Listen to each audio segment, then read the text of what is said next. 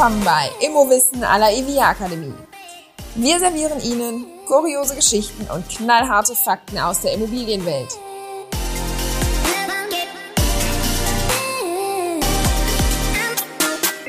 Hallo zusammen, ich bin Barbara von der EVIA Akademie, der Akademie für Immobilienwirtschaft und ich fühle unseren Expertinnen und Experten auf den Zahn. Heute Herrn Dr. Michael Kasser. Ich bin Michael Kasser und als Rechtsanwalt spezialisiert auf das Gebiet des Wohnungseigentumsrechts. Ich bin aber auch seit 40 Jahren als Verwalter und Berater von Verwaltungsunternehmen aktiv.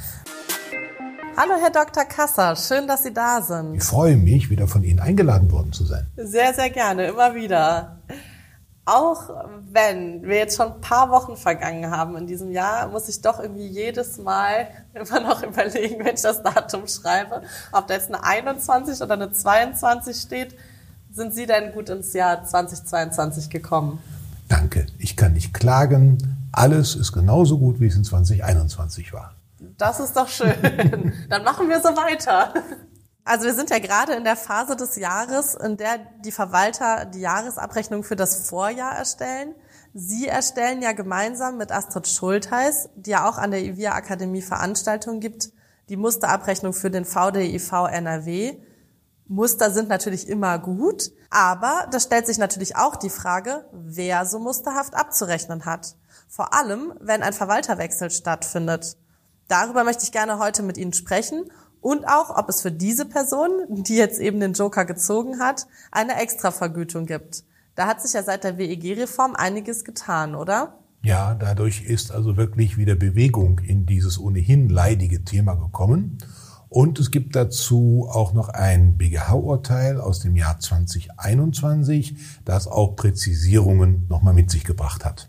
Sehr schön, damit es nicht langweilig wird. Ne? Dann fangen wir doch mal mit den Zuständigkeiten erstmal an. Was gilt da denn aktuell? Also eigentlich wäre es doch einfacher, wenn die oder derjenige, der jetzt das Jahr komplett betreut hat, also quasi der Verwalter, der jetzt aussteigt, ähm, wenn der auch die Abrechnung machen würde. Denn der weiß ja auch, was da in dem Zeitraum los war. Absolut, das klingt sehr logisch, aber ganz so einfach ist es leider doch nicht. Denn wir müssen ja eine Regelung haben, die jeden denkbaren Fall abwickelt, also nicht nur den Fall, der zwar der häufigste ist, dass der Verwalterwechsel zum Jahreswechsel erfolgt, sondern auch den, dass der zwischenjährig erfolgt, was in der Praxis ja auch durchaus vorkommt. Und eine Lösung muss dogmatisch so sauber sein, dass sie grundsätzlich jede dieser Fallkonstellationen abbildet. Das hört sich kompliziert an ja, wenn man, äh, es ist immer etwas schwierig, in eine Systematik einzusteigen, aber wenn man sie dann einmal verinnerlicht hat und das konsequent verfolgt, dann ist es natürlich wieder ganz einfach. Die grundlegende Frage ist die, dass wir zwischen einer Rechnungslegung und zwischen der Erstellung der formalen Jahresabrechnung unterscheiden müssen. Der ausscheidende Verwalter ist der einzige, der die Rechnungslegung vornehmen kann, weil er selber hat ja agiert, er hat die Geschäfte geführt und er hat die Einnahmen und die Ausgaben getätigt. Und deswegen ist es völlig klar, dass nur er als Treuhänder Rechnung über seine Tätigkeit legen kann. Und deswegen hat der BGH schon in seiner langjährigen Rechtsprechung diese Tätigkeit als eine unvertretbare Handlung angenommen.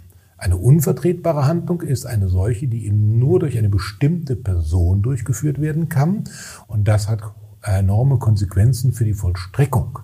Dann kann ich nämlich keine Ersatzzunahme machen, sondern dann muss ich diese einzige Person, die das machen kann, dazu bewegen, dass sie es tut. Und dann wird die Vollstreckung eines solchen Anspruches erfolgen, dadurch, dass Zwangsgelder angeordnet werden oder andere Zwangsmaßnahmen, um ihn dahin zu bewegen. Und das funktioniert auch immer oder äh, ja, das geht das auch mal in die Hose? Das funktioniert in der Praxis eigentlich kaum ähm, weil ähm, selbst wenn man diesen Titel hat, flüchten sich viele äh, Verwalter. Wir reden natürlich jetzt über die schwarzen Schafe in der Branche, aber die sind beim Verwalterwechsel ja nicht so selten, sonst würde ja oft nicht gewechselt. Die flüchten sich dann daran, dass sie halt keine Erinnerung mehr haben, die Unterlagen nicht mehr auffindbar sind. Und letztendlich ist man ja als Pragmatiker am Vollstreckungserfolg interessiert und nicht daran, dass jemand irgendwelche Ordnungsstrafen zahlt, die in die Staatskasse gehen oder sonstige Dinge. Deswegen ist das nicht die Praxis. Ja, eigentlich will man ja einfach nur die Ergebnisse haben, ne? Also diese Rechnungslegung eben. Genau. Beziehungsweise eigentlich will man natürlich die Rechnungslegung auch haben, aber eigentlich will man ja die Jahresabrechnung erstellen.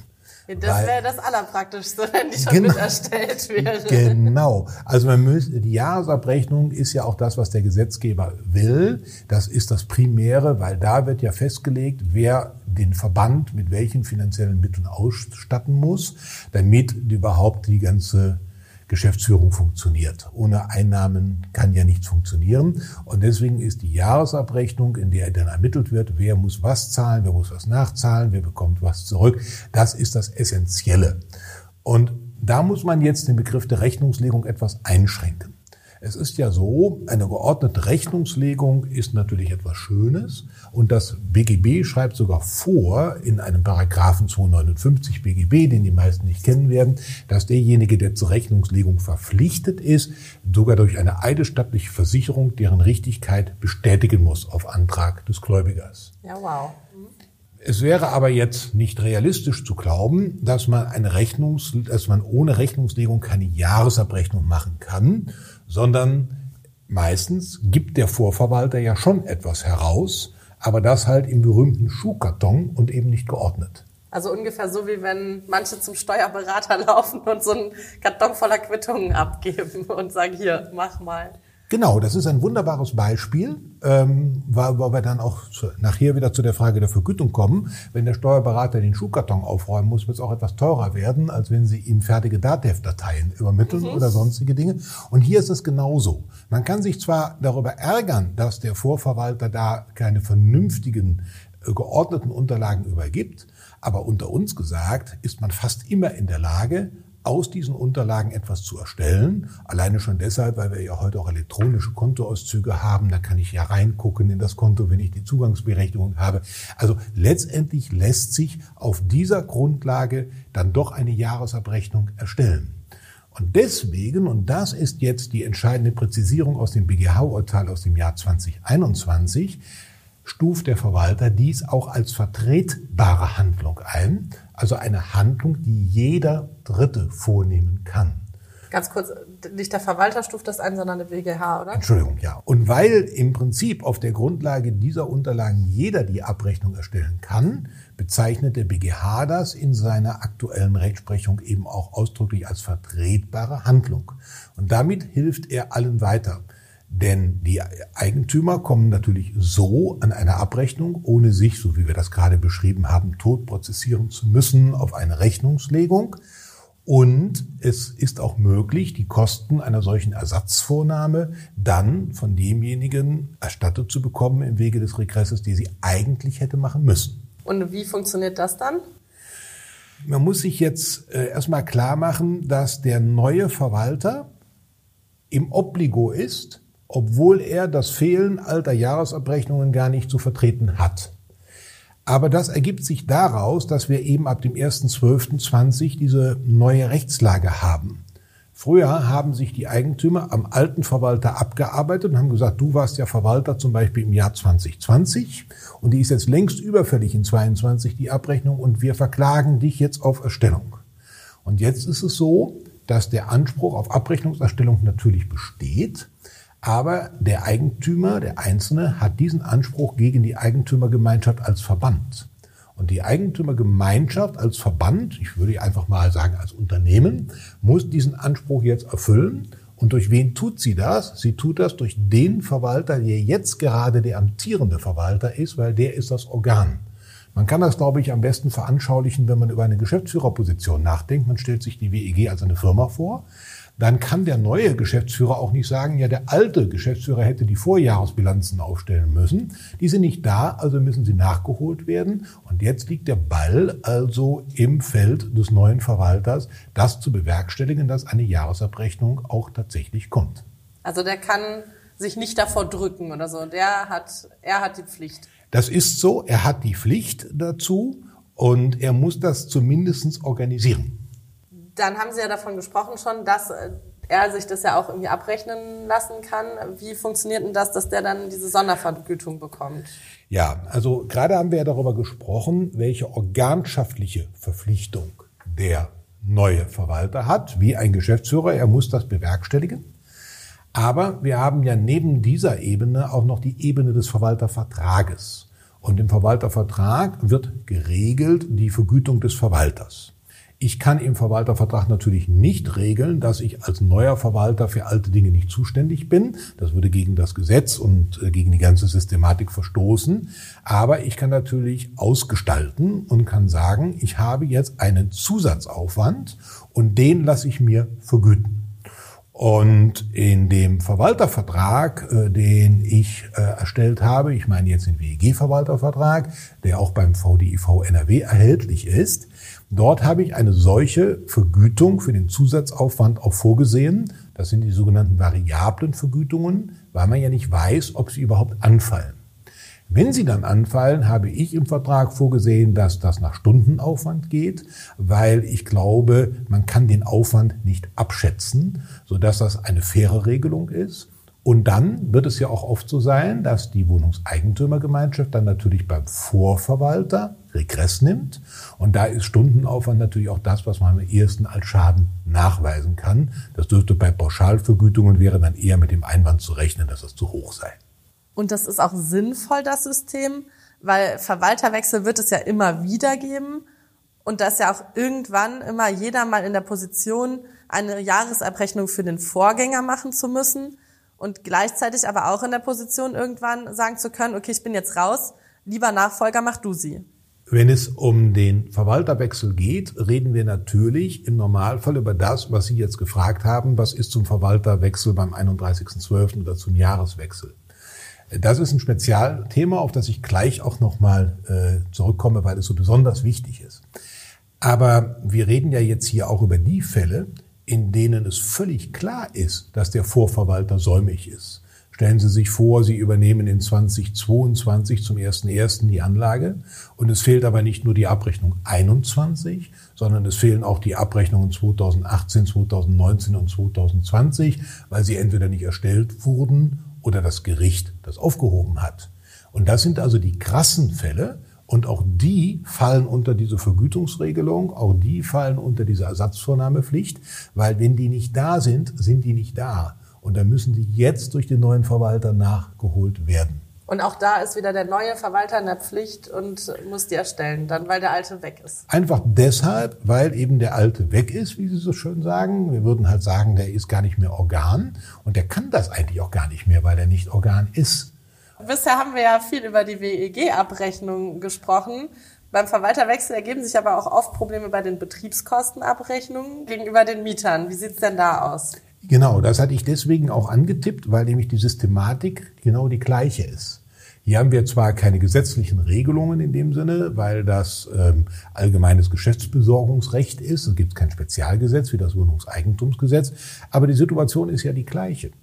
Das heißt, ähm, Betriebskostenabrechnungen und natürlich auch die Abrechnung gegenüber dem Eigentümer über die Einnahmen und Ausgaben, die man als Verwalter erzielt hat, sind ja grundsätzlich das gleiche Thema. Hier ist es eben auch so, dass beim Verwalterwechsel zum 31.12. besondere Regeln gelten, auf die ich gleich nochmal komme. Aber wir sind ja erstmal bei dem krasseren Fall der überfälligen Abrechnungen, also zum Beispiel auch, ich übernehme in 2022, es fehlt aber 2020. Und auch da ist es ja so, dass der Mietverwalter, weil er nicht mehr Mietverwalter ist, ja gar keine Vollmacht hat, gegenüber dem Mieter noch aufzutreten und dem Abrechnungen zu schicken, nur weil er früher Verwalter war. Auch das muss über den neuen Verwalter laufen. Und das macht das sehr anschaulich, dass eigentlich nur noch einer handeln kann, nämlich der Amtierende. Und alles, was sich an Schadensersatz und Zusatzvergütungen abspielt, muss dann über das Innenverhältnis zum alten Verwalter geregelt werden. Aber es gibt nur einen, der eben in der Arena steht und das ist immer der Amtierende. Können Sie die neue Rechtslage dann für uns jetzt nochmal kurz zusammenfassen? Ja, es kommt, das muss man sich jetzt im Kopf zurechtrücken, sozusagen umparken, für die Erstellung der Jahresabrechnungen nicht darauf an, auf welche Zeiträume sie sich bezieht. Der Abrechnungsanspruch der Eigentümer richtet sich immer in der WEG gegen den Verband und der wird eben durch den jeweiligen Verwalter als, ich sag mal umgangssprachlich, amtierende Geschäftsführer vertreten. Auch hier nochmal ein eindrückliches Beispiel. Auch bei einer Brandschutzmaßnahme würde ja keiner gegenüber der Ordnungsbehörde sagen, das hätte der Vorverwalter machen müssen, sondern Zustand ist einfach der, es ist nicht gemacht worden, also muss nachgeholt werden. Und durch wen kann es nachgeholt werden? Natürlich nur durch denjenigen, der das handlungsfähige Organ ist, also der heutige Verwalter. Und im Verwaltervertrag, das ist das also das Innenverhältnis sozusagen, da kann und sollte man regeln, dass der amtierende Verwalter für die Nachholung unterlassener Abrechnungspflichten des Vorverwalters eine Zusatzvergütung erhält. Und die kann man dann auch im Wege des Regresses gegenüber dem eigentlich Schuldigen, also dem säumigen Vorverwalter geltend machen. So, da möchte ich jetzt nochmal einhaken. Erstmal, äh, was heißt genau säumig und was passiert denn jetzt, wenn der Verwalter genau zum Jahreswechsel wechselt? Weil genau. das hatten Sie uns ja die ganze Zeit schon versprochen. Genau, das habe ich ähm, einfach mal weggelassen, weil es eben sehr einfach ist, über den Säumigen zu reden. Aber jetzt zu bestimmen, wer der Säumige ist, wenn der Verwalterwechsel zum 31.12. erfolgt, das ist eben nicht so einfach. Aber da auch das lässt sich jetzt aus der BGH-Rechtsprechung ableiten. Bereits in 2018 hat der BGH entschieden, dass beim Verwalterwechsel derjenige Verwalter die Jahresabrechnung schuldet, der zum Zeitpunkt des Entstehens der Abrechnungspflicht als Verwalter amtiert. Das war dieser allgemeinen Aussage leider im konkreten Fall nicht gegeben, sondern hier war der Verwalter zum 21.01. des Folgejahres ausgeschieden. Das war also eine etwas atypische Situation. Und da hat der BGH gesagt, dass der ausgeschiedene Verwalter die Jahresabrechnung noch schuldet, weil die Abrechnungspflicht denklogisch mit dem ersten ersten entsteht. Wir haben also sozusagen eine logische Sekunde. Ist der Verwalterwechsel am 31.12., ist noch keine Abrechnungspflicht entstanden und dann muss er nur Rechnung legen und der neue ab 1.1. muss das tun. Erfolgt aber der Verwalterwechsel in den ersten Januartagen und natürlich erst recht, wenn es noch später wäre, zum Beispiel am 31.3., dann ist der Alte noch zur Erstellung der Jahresabrechnung, wohlgemerkt im Innenverhältnis verpflichtet, weil dann schon die Abrechnungspflicht eingetreten ist. Dagegen werden manche jetzt einwenden, dass dann ja noch gar keine Abrechnungsreife gegeben ist, weil zum Beispiel Verbrauchsabrechnungen noch nicht vorliegen. Aber dem ist der BGH ausdrücklich entgegengetreten, hat gesagt, dieser Begriff der Abrechnungsreife, der ist viel zu unbestimmt. Das kann von ganz vielen Faktoren abhängen. Das heißt, es ist stur auf die Abrechnungspflicht abzustellen. Und deswegen kann man bei allen Unklarheiten, bei allem, was bisher darüber geschrieben und gesagt worden ist, auch bei der neuen Gesetzeslage klar sagen, 31.12. Wechsel bedeutet Rechnungslegung der alte, Abrechnungserstellung als Formalie der neue. Aber bei jedem Wechsel, der nach dem 1.1. stattfindet, schuldet der Ausgeschiedene auch die Jahresabrechnung. Wohlgemerkt, aber natürlich immer nur im Innenverhältnis. Organisieren muss es der Neue, weil der Alte ist nicht mehr Organ, sondern der Neue ist Organ. Aber das ist ein klares Kriterium, mit dem man arbeiten kann. Und damit kann dann der Neue sich das auch sondervergüten lassen. Exakt. Deswegen habe ich im Verwaltervertrag, den ich eben schon angesprochen habe, eben auch gesagt, dass die zusätzliche Vergütung dem Verwalter dann zusteht, wenn ihm keine Abrechnungspflicht trifft. Mhm. Und damit ist dann abgestellt auf diese Vokabel des BGHs. Und es ist eine Regelung, die auf jede Fallgruppe dann auch entsprechend anwendbar ist. Immerhin mal eine eindeutige Sache, oder? Hat man ja nicht immer. Vielen Dank für diese hilfreichen Erklärungen, Herr Dr. Kasser. Die zu Beginn angesprochene und immer wieder angesprochene Musterabrechnung, die Sie ja gemeinsam mit Astrid Schultheiß erstellt haben, wird im Eventvideo WEG Musterabrechnung 3.0. Darauf ist bei der Jahresabrechnung seit der WEG-Reform zu achten, von Astrid Schultheiß selbst erklärt und auch kommentiert. Schaut es euch gerne an. Ihr findet es unter evia-akademie.de und wenn ihr Fragen, Anliegen, Themenideen, Feedback oder oder oder habt, schickt uns gerne eine Mail an podcast.ivia-akademie.de. Wir freuen uns und natürlich auch über ein Abo in eurer Podcast-App. Bis in zwei Wochen wieder.